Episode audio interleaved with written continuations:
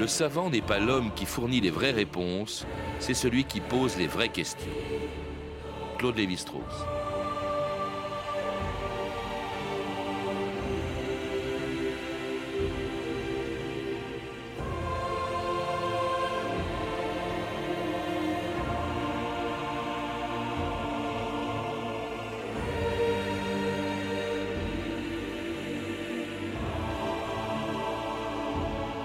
2000 ans d'histoire.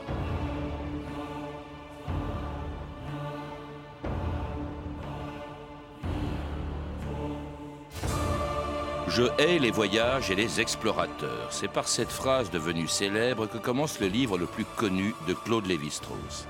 Triste tropique est pourtant le récit des voyages que ce philosophe, devenu ethnologue, avait fait au Brésil à la fin des années 1930. Mais ce qu'il y cherchait, ce n'était pas l'exotisme, ni ce qui nous distingue des Indiens Bororo et Nambiquara du Mato Grosso, c'est au contraire ce qui nous en rapproche. Un ethnologue, disait-il un jour, est une espèce d'astronome de l'humanité. Il étudie des populations qui sont très éloignées de nous, dans le temps et dans l'espace, mais c'est pour y retrouver la part d'humanité que nous partageons avec elle. C'est ce qui a fait de Claude Lévi-Strauss l'ethnologue et l'anthropologue le plus original et le plus important de son temps. On l'écoute il y a quelques années à la télévision répondant à une question de Bernard Pivot. Qu'est-ce que l'ethnologie? À quoi servent les ethnologues et au fond, à quoi a servi et à quoi sert Claude Lévi-Strauss? Oui, la dernière, je, me chargerai de répondre. Mais à quoi sert euh, l'ethnologie en général? Vous savez, c'est une des nombreuses manières d'essayer de comprendre l'homme. On peut essayer d'élargir la connaissance de l'homme pour y inclure euh, même les sociétés les plus lointaines et qui nous paraissent les plus humbles et les plus misérables, de manière à ce que rien d'humain ne nous reste étranger.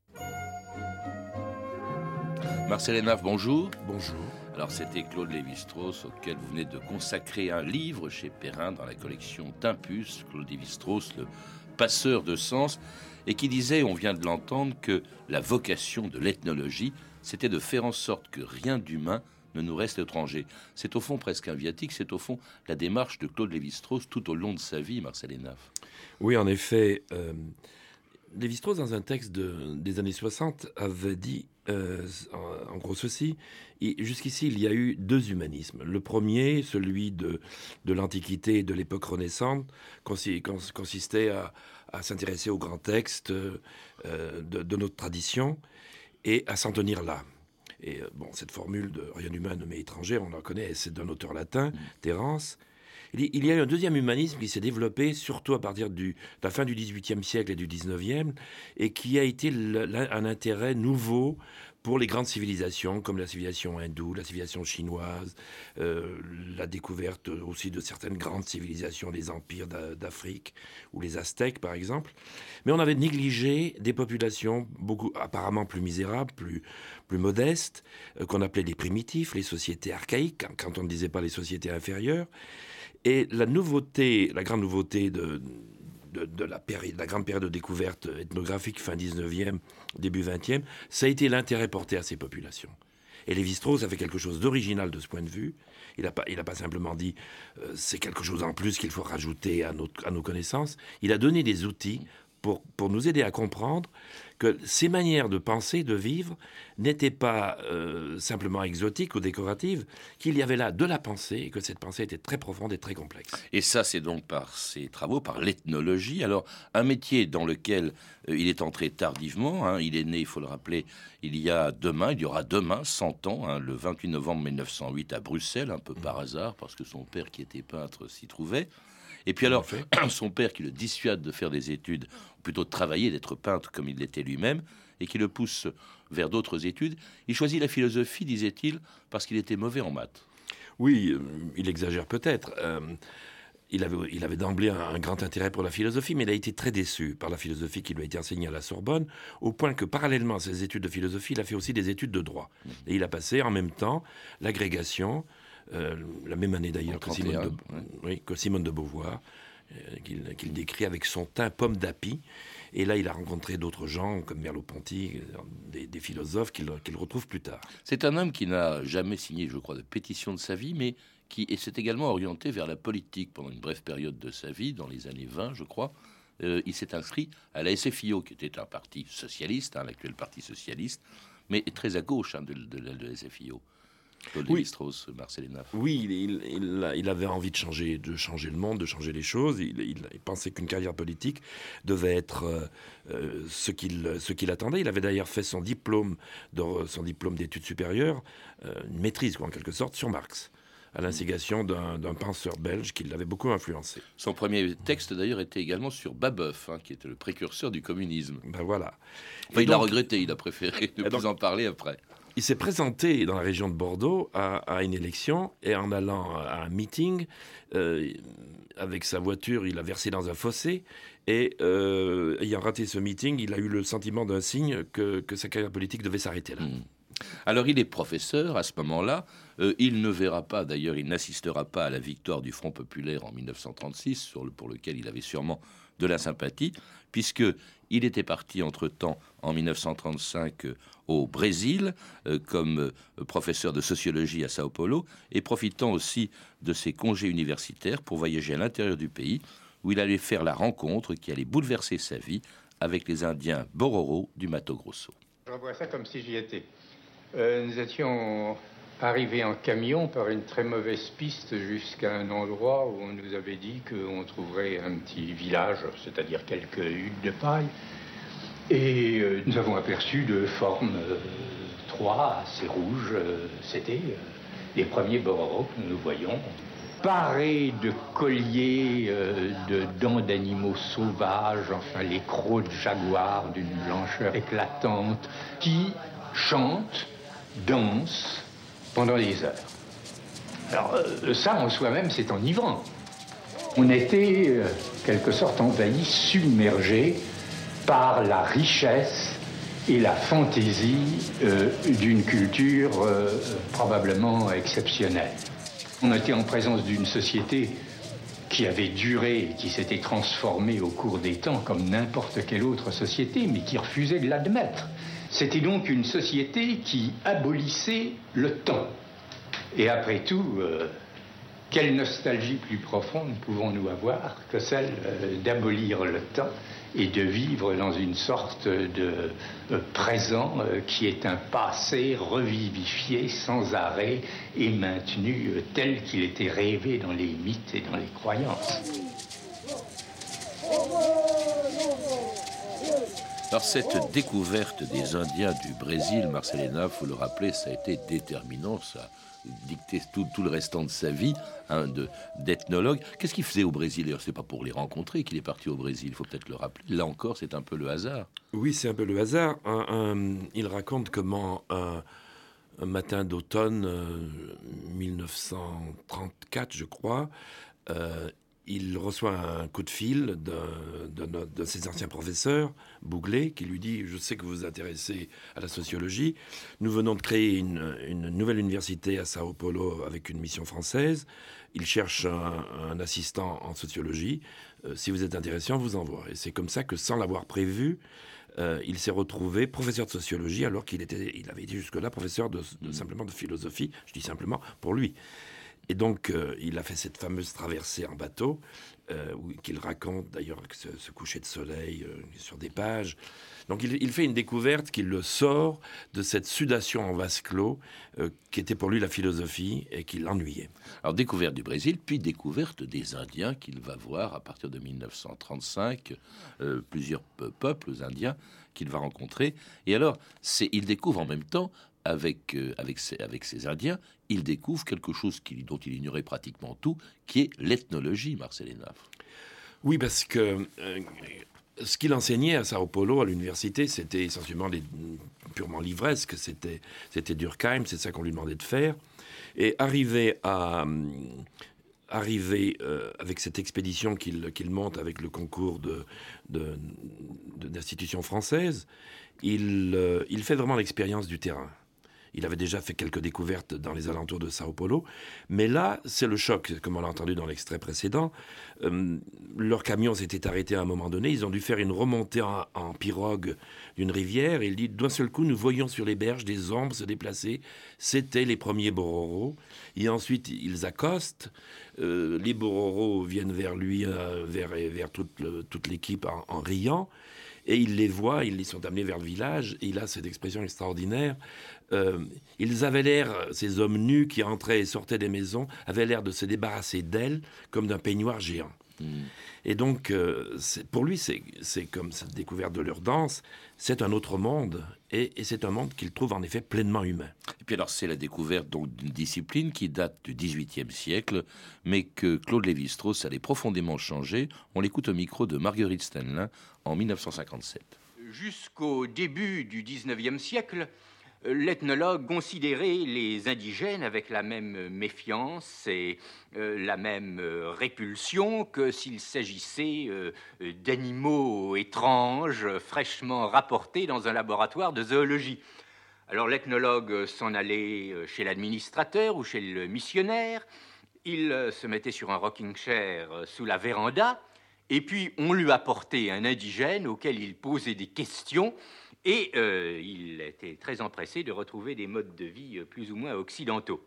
Le grand responsable de la transformation, c'est certainement euh, Malinowski, qui le premier, vers 1914, a eu cette idée extrêmement simple qu'au lieu de regarder un village indigène de très loin, il fallait y vivre, il fallait partager l'existence des sauvages, et y participer de l'intérieur.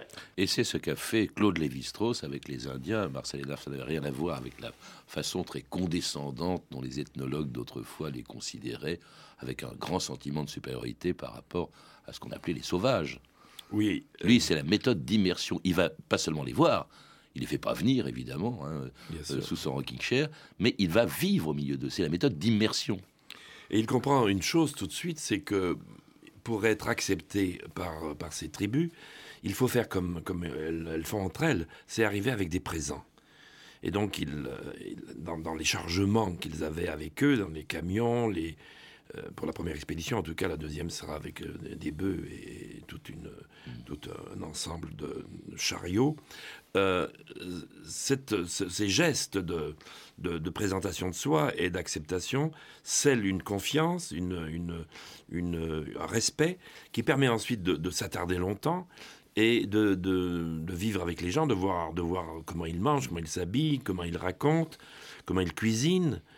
Et c'est cette et de vivre avec eux. Et donc c'est de cette manière-là, d'apprendre leur langue bien sûr. C'est de cette manière-là, euh, cette immersion-là que, que, qui est rendue possible et que, revendique Lévi-Strauss, même s'il n'est pas resté des années comme Malinowski. Alors il revient euh, en France en 1939, euh, bah, il découvre une France qu'il a quittée depuis longtemps, et puis surtout il découvre l'arrivée des Allemands, l'occupation, les lois de Vichy qui le font exclure de l'université hein, parce qu'il est juif.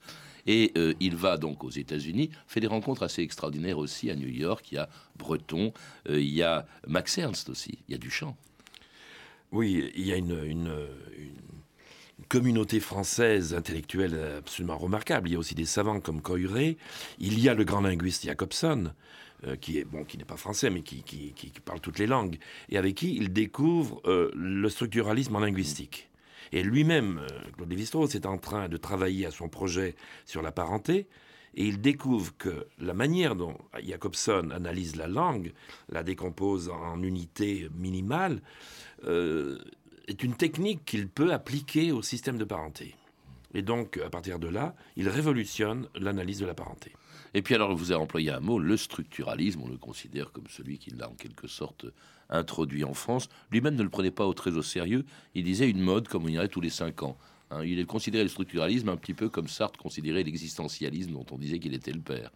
Oui, il, je crois qu'il Le structuralisme, rappelons-nous en quoi ça a bouleversé effectivement euh, à l'époque les, ses contemporains ça a bouleversé parce que, par exemple, si on prend l'étude du langage, il y avait, dans l'étude du langage euh, une approche qui était la grammaire, que tout le monde connaît, a appris à l'école.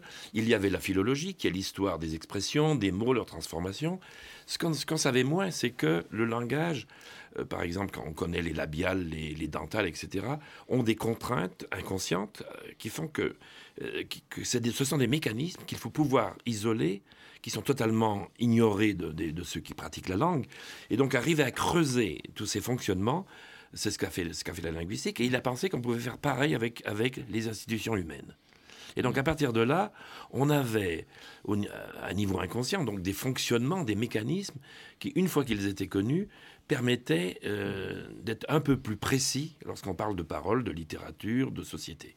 Alors à ce moment-là, euh, il est euh, euh, directeur de recherche au, CNRS, directeur adjoint aussi du Musée de l'Homme.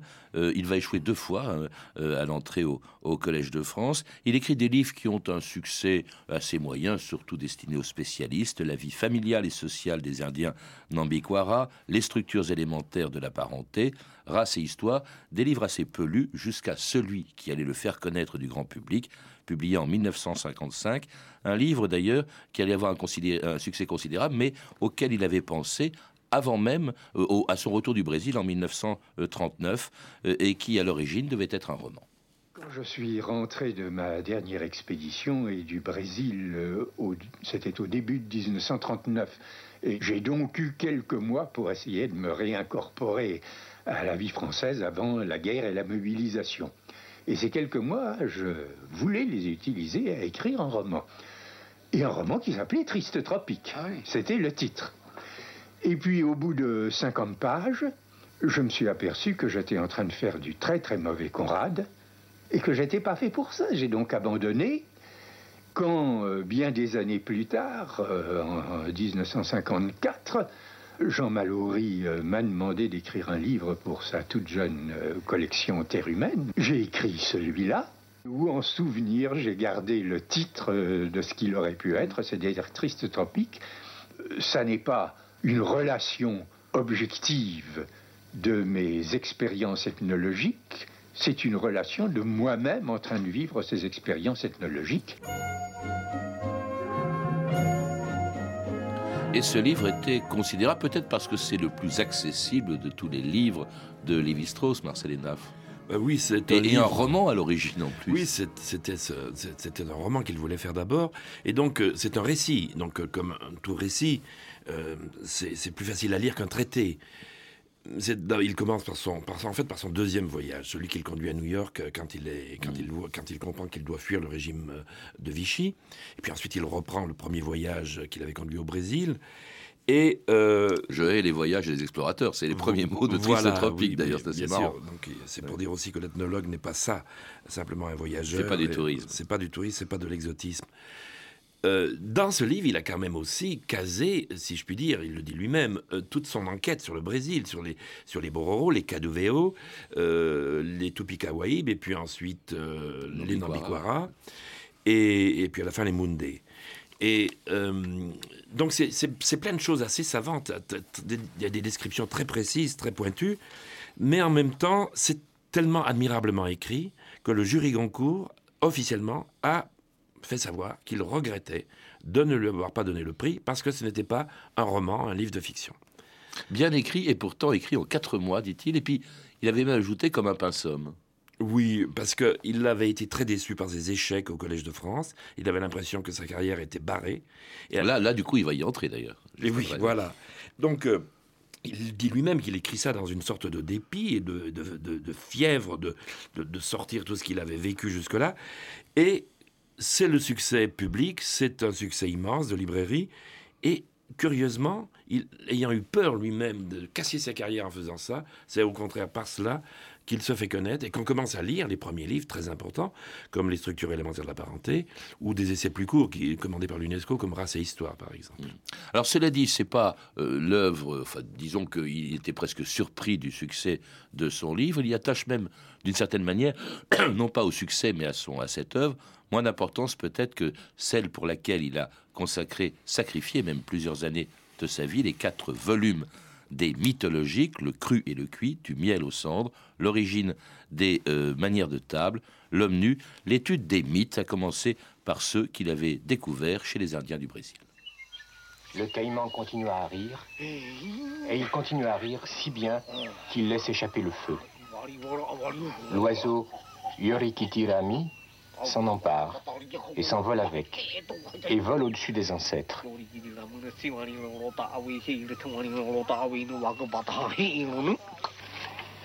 Les mythes euh, m'apparaissent comme euh, de très très beaux objets et qu'on ne se lasse pas de contempler, de manipuler, et euh, on ne se lasse pas non plus d'essayer de comprendre pourquoi on les trouve beaux.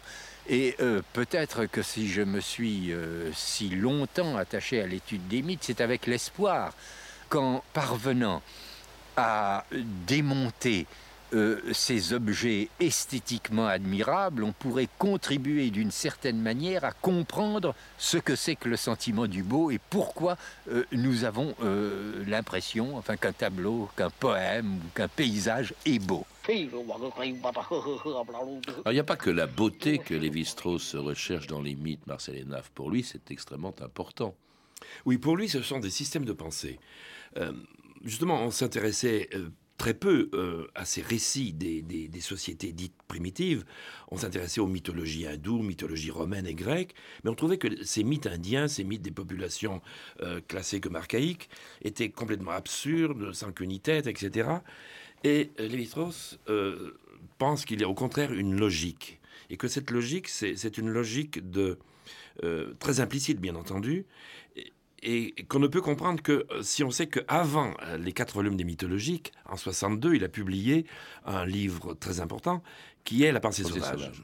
Et en même temps, le totémisme aujourd'hui.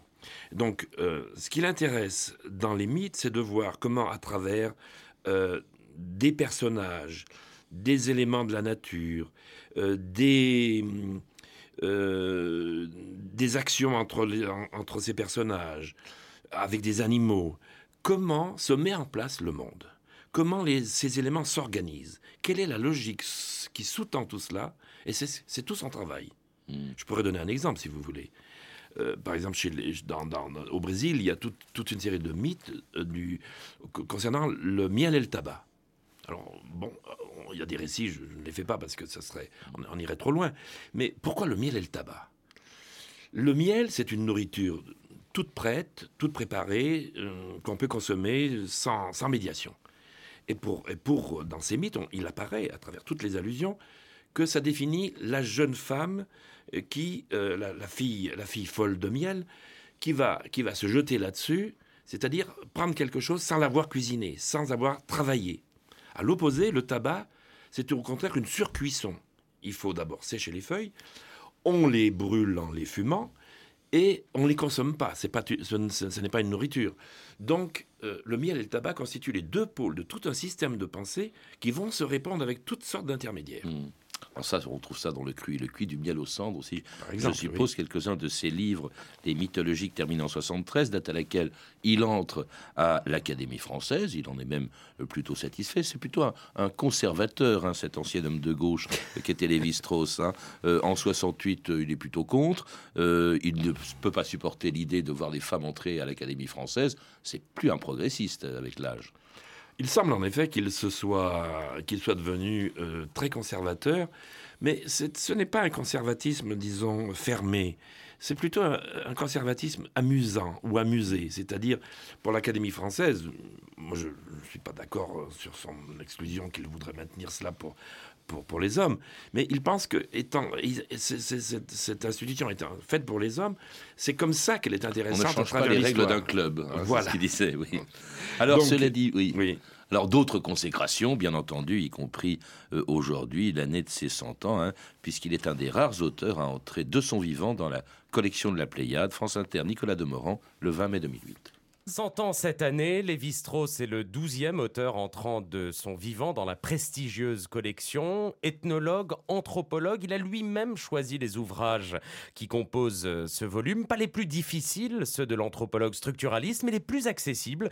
Et ce sont de jeunes intellectuels qui ont édité cette Pléiade, Christine. Oui, et notamment des professeurs de littérature d'ailleurs. Il faut imaginer Claude Lévi-Strauss devant sa bibliothèque classée par continent, guidant un jeune trentenaire au milieu de ses livres. Ce jeune chercheur c'est Vincent Debanne, 34 ans, enseignant la littérature aux États-Unis. On travaille sur un grand bureau, une grande table en bois. Il y a son fichier qui est très vieux avec euh, toutes les données dont il se sert, les mythes, les résumés de mythes, etc. Et puis il y a sa bibliothèque qui était organisée par, par continent. Et donc pour nous de travailler, de passer des après-midi chez lui, euh, avec lui qui était derrière dans le bureau, euh, qui travaillait lui-même de son côté et qui lisait, c'était une expérience en elle-même un peu romanesque, un peu, un peu fascinante. J'essaye de conserver présent la mémoire des hommes de notre civilisation et de civilisation de l'avenir, des genres de vie profondément différents de ceux que nous connaissons. Il a fait plus quand même que collectionner en quelque sorte ou montrer ou conserver les, genres de vie différents qu'il a pu rencontrer dans, dans sa vie. Il laisse une place quand même considérable, euh, sa place justement dans la science d'aujourd'hui, euh, Marcel Enaf Sa place dans la science, ça sera d'avoir d'abord, euh, par l'analyse structurale des systèmes de parenté, permis de comprendre que les sociétés ne se constituent par l'alliance, par le fait que on est des humains en s'acceptant les uns les autres, et, le mariage, c'est d'abord cela, cette, cette, acceptation entre deux groupes qui s'unissent. Bon, ce n'est plus le cas dans nos sociétés, où, c'est beaucoup plus ouvert, mais aussi de nous avoir fait comprendre que ces sociétés qui nous paraissaient euh, inférieures ou, mmh. une culture médiocre au contraire des cultures très complexes. Et c'est pas parce que ce sont des cultures orales que ce sont des cultures superficielles ou des cultures euh, sans intérêt. Au contraire, c'est d'une complexité inouïe et c'est ce qui nous a fait découvrir. Ce sont des jeunes hein, qui, euh, qui, ont fait en sorte qu'il soit publié dans la Pléiade de son vivant, ce qui est rare, il faut le rappeler. Est-ce que ça veut dire que au fond, il est aussi moderne aujourd'hui qu'il l'était il y a 30, 40, 50 ans, Marcel Elbaf je crois que oui. Euh, le mot structuralisme est peut-être moins employé, mais c'est un peu comme dans le cas de Freud. Tout le monde a les concepts freudiens sans, sans, forcément faire appel à Freud. Et je crois que cette vision qui nous a apporté de, ces, de, ces, de ces, structures implicites, de ces lois qui gouvernent euh, les organisations sociales ou les relations entre les hommes, cela, euh, il nous a donné des modèles d'interprétation et des modèles, une méthode d'approche de, ces phénomènes qui restera et, je, crois que c'est un très bon signe, en effet, que, ces jeunes gens qui, ont, qui ont dirigé l'édition de la Pléiade, c'est un très bon signe de, cette, nouvelle, euh, cette nouvelle vie de Lévi-Strauss dans le savoir contemporain. Et même un peu écologiste avant l'heure, assez pessimiste sur la fin de sa vie. Ce que je constate, disait-il en 2005, c'est la disparition effrayante des espèces vivantes. L'espèce humaine vit sous une sorte de régime d'empoisonnement interne, et ce n'est pas un monde que j'aime. Assez pessimiste, assez noir à la fin de sa vie. Oui, il était déjà un peu pessimiste dans, oui. dans, dans Tropique. Mais bien sûr, il est devenu de plus en plus, en voyant euh, l'explosion démographique, mm. il constate qu'il euh, il y avait quelques millions, euh, il y avait 2 milliards il y a quelques années sur la planète, on en a 6, et il pense que, que c'est pas seulement que c'est un échec pour l'humanité. Merci Marcel Hénave. Je rappelle que vous êtes l'auteur du livre Claude Lévi-Strauss, Le passeur de sens, publié chez Perrin dans la collection Timpus. À lire également les œuvres donc de Claude Lévi-Strauss, publiées aux éditions Gallimard dans la bibliothèque de la Pléiade. Et puis le dossier spécial de la revue Sciences Humaines, Comprendre Claude Lévi-Strauss, actuellement en kiosque. À écouter également l'entretien de Claude Lévi-Strauss avec Jacques Chancel en 1988, une coédition Radio Francina. Je signale aussi de nombreux hommages rendus à Claude Lévi-Strauss, euh, notamment aujourd'hui jusqu'à minuit sur Arte et demain toute la journée au musée du Quai Branly. Il sera également question de lui dans l'émission Le téléphone sonne ce soir à 19h20 sur France Inter. Vous avez pu entendre des extraits du double DVD Lévi-Strauss, édité par Arte Vidéo. Vous pouvez retrouver toutes ces références par téléphone au 32 30, 34 centimes la minute ou sur le site franceinter.com qui consacre un dossier spécial à Lévi-Strauss. C'était 2000 ans d'histoire. Merci à Jean-Philippe Jeanne et Julien Chabassu, euh, Emmanuel Fournier, Clarisse Le Gardien et Frédéric Martin et à notre réalisatrice Anne Kobilac. Demain, demain, dans 2000 ans d'histoire, la première critique du colonialisme, il y a 500 ans, la controverse de Valladolid.